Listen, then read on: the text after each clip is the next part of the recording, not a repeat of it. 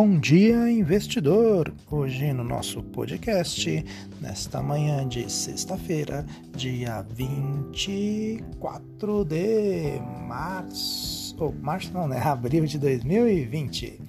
Aqui para vocês as principais notícias do nosso mercado financeiro, as coisas que aconteceram na data de ontem, né? O que foi grande assunto de ontem e o que pode trazer aí algum respingo na data de hoje. Tá? O Ibovespa encerrou o último pregão aí no campo negativo, né? Variação de um, menos 1,26%, cotado a 79.673 pontos.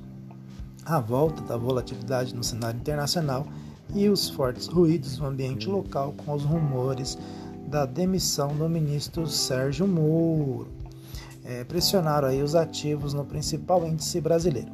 Destaque para a realização do setor de varejo, Magalu é, menos 2,10%, menos 2,10%, lojas Renner menos 3,6%, a B2W menos 3,93%. Na verdade foi meio que uma correção da da quarta-feira, da, da quarta-feira, né, que teve aí um, um, super, uma super valorização, então elas ontem elas meio que se é, corrigiram aí. E o, e o posit, positivo aí para as ações é, exportadoras, como Vale, Suzano e Gerdau, é, refletindo aí a valorização do dólar. Tá? A taxa de juros aí dos contratos DI encerraram mais uma sessão em forte alta após a forte performance recente. Né? A percepção dos investidores de aumento do, nos riscos políticos e fiscais desencadeou aí um forte movimento de ajuste em todos os os vértices da, da curva. Os patamares aí atuais dos contratos futuros precificam um corte de aproximadamente 0,68 a 0,70 pontos percentuais na taxa Selic na próxima reunião do Copom. Tá, que acontece no dia 6 de maio.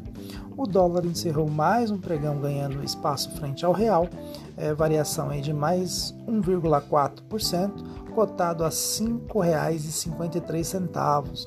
A aversão ao risco nos índices internacionais e os ruídos internos aí na política levaram os investidores a aumentarem as posições na divisa americana.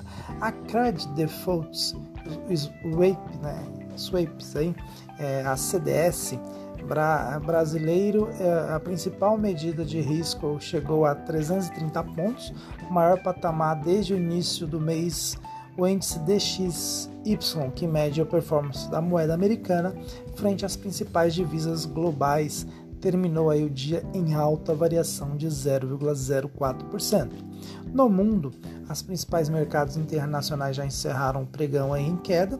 As notícias que o remédio antiviral da Gilead Sciences, né, o Handserve, fracassou em seu primeiro ensaio clínico, frustrou aí os investidores e os índices em Wall Street desenvolveram toda a alta é, toda alta né, é, da perda da manhã.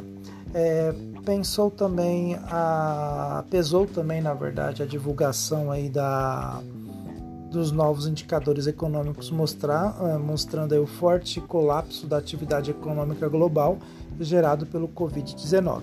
No mercado de commodities, aí, o petróleo é, estendeu a recuperação das perdas e o minério de ferro apresentou novamente poucas variações.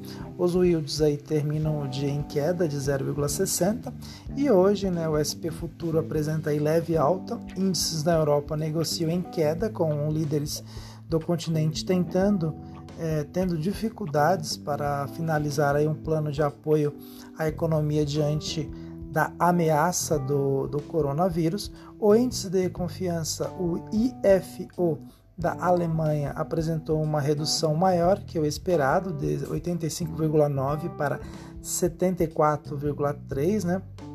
É, que era esperado em abril. O petróleo e minério de ferro negociam próximo da estabilidade. Destaque hoje vai para os dados da economia dos Estados Unidos, que será aí é, informado por volta de 9h30, 9h40, horário de Brasília. Então, vou ficando por aqui, desejando aí para vocês um excelente dia. Quem vai às compras, é, estude aí as suas empresas né, com as com os filtros necessários para mantê-las na sua carteira. Lembrando que nos Estados Unidos também começou aí a semana, o, o trimestre de balanço, né? Vamos ver o que, que vai ser das empresas é, né, com esse período aí de, de quarentena. Então, eu vou ficando por aqui e um excepcional dia para todos nós.